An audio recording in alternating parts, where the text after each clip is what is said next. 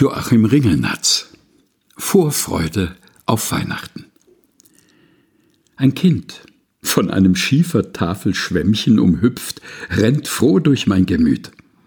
Bald ist es Weihnacht. Wenn der Christbaum blüht, dann blüht er Flämmchen, und Flämmchen heizen, und die Wärme stimmt uns mild. Es werden Lichter, Düfte fächeln. Wer nicht mehr Flämmchen hat, wem nur noch Fünkchen glimmt, wird dann noch gütig lächeln.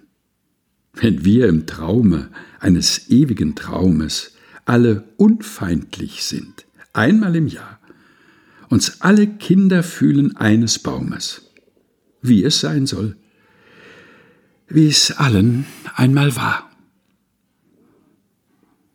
Joachim Ringelnatz Vorfreude auf Weihnachten. Gelesen von Helga Heinold.